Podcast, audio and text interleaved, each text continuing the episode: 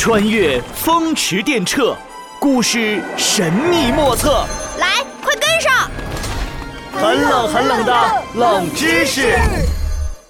第二十集，夜郎其实不自大。这天课间，闹闹正躲在一零一教室，呃，睡大觉。哎，闹闹，闹闹。醒醒！啊，周末《猴子警长探案记》的作者来我们学校图书馆开讲座，你去不去啊？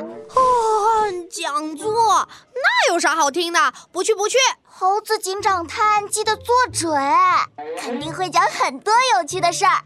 你真的不去？不去不去！《猴子警长探案记》我都听了十遍了，还有啥不知道？再说了，猴子警长的故事，我要不是作业太多没时间，说不定我也能写得出来。哼，娜娜，你这叫坐井观天，你就是故事里那只说着“天不过井口”那么大的自大青蛙。你说谁呢？哎，王静静，你别走！不听不听，青蛙念经。不不不不，我可是天才呢，才不是青蛙呢。你不是青蛙，那你是不是夜郎啊？诸葛老师，你怎么也说我呢？不过夜郎又是什么？蟑螂还是屎壳郎？这都哪儿跟哪儿啊？我说的是“夜郎自大”这个成语，跟坐井观天的意思一样，也是形容一个人其实知道的不多，但是自以为又很厉害。哦，所以。夜郎到底是谁啊？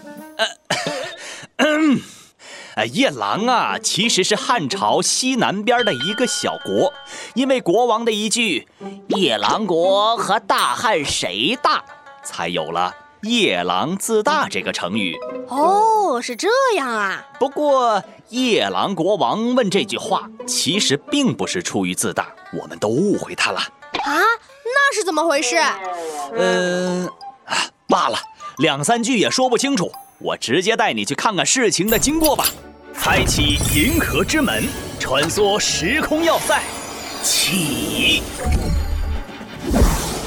时空机载着两人来到了汉朝，落在了一个竹林密布的山谷里，而山边有一座石头城堡，那里应该就是夜郎国的王宫了。魔法手杖，光芒万丈，变！一阵金光闪耀。诸葛乔治变成了夜郎国国王，坐在王座上，而闹闹则变成了汉朝的使者唐蒙，站在了国王的对面。欢迎你啊，汉朝的使者！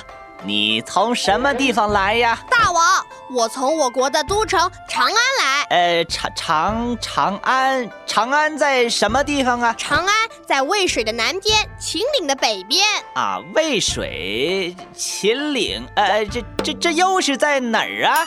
嗨，大王，我这么说吧，从夜郎国往北走两千多里才能到长安呢。两千多里？哎呦！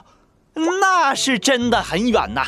你们一路上应该经过了很多国家吧？有没有遇上什么危险呢？我听说有些国家的人很野蛮，还堵在路上打劫呢。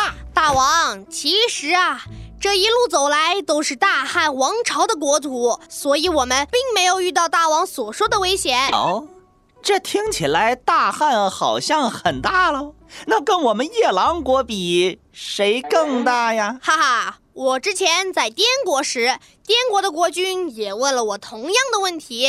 大王，汉朝的土地有几十个夜郎国那么大呢？你，你说什么？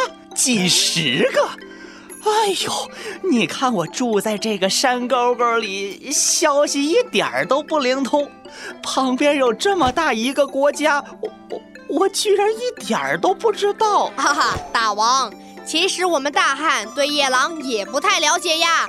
西南地区交通不便，这也是很正常的事。我这次来的目的就是要让大汉和夜郎互相了解，建立友好的关系啊。看，这是我们精心准备的礼物，希望大王喜欢。随从们将礼物一箱箱的搬了上来，使者打开箱子。里面各种各样的金银财宝、丝绸布帛，让夜郎国的人都看花了眼。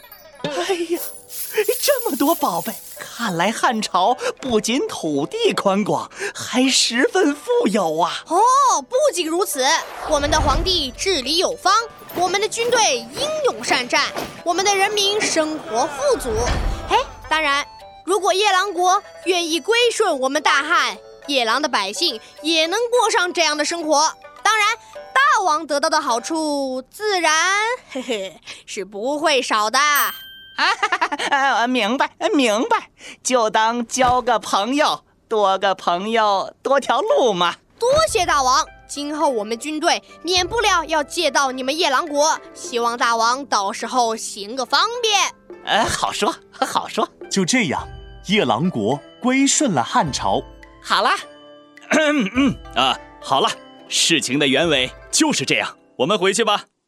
斗转星移，时空穿梭。收。嘿，哎，诸葛老师，这下看来夜郎国王并不会骄傲自大呀。那后来怎么会有“夜郎自大”这个成语呢？这是因为清代有一个叫蒲松龄的文学家，他在小说《聊斋志异》里写到这么一句话：“驾炮车之狂云，遂以夜郎自大。”什么意思呢？就是说，暴风因伴随一种很厉害的云刮起来，便狂妄自大起来。从此以后，就用“夜郎自大”来表示无知又自大的意思。于是这个误会啊，就一直延续下来了。哦，原来是这样啊！哎，不行，我得找静静去。哎，怎么了？我得去听讲座，不然王静静肯定到处跟人说。闹闹夜郎自大，闹闹夜郎自大，这样一直传，一直传，千百年后的人就都会以为我是个自大的人了嘛。诸葛老师，我先走了。哈哈，还千百年以后，你这还成历史人物了？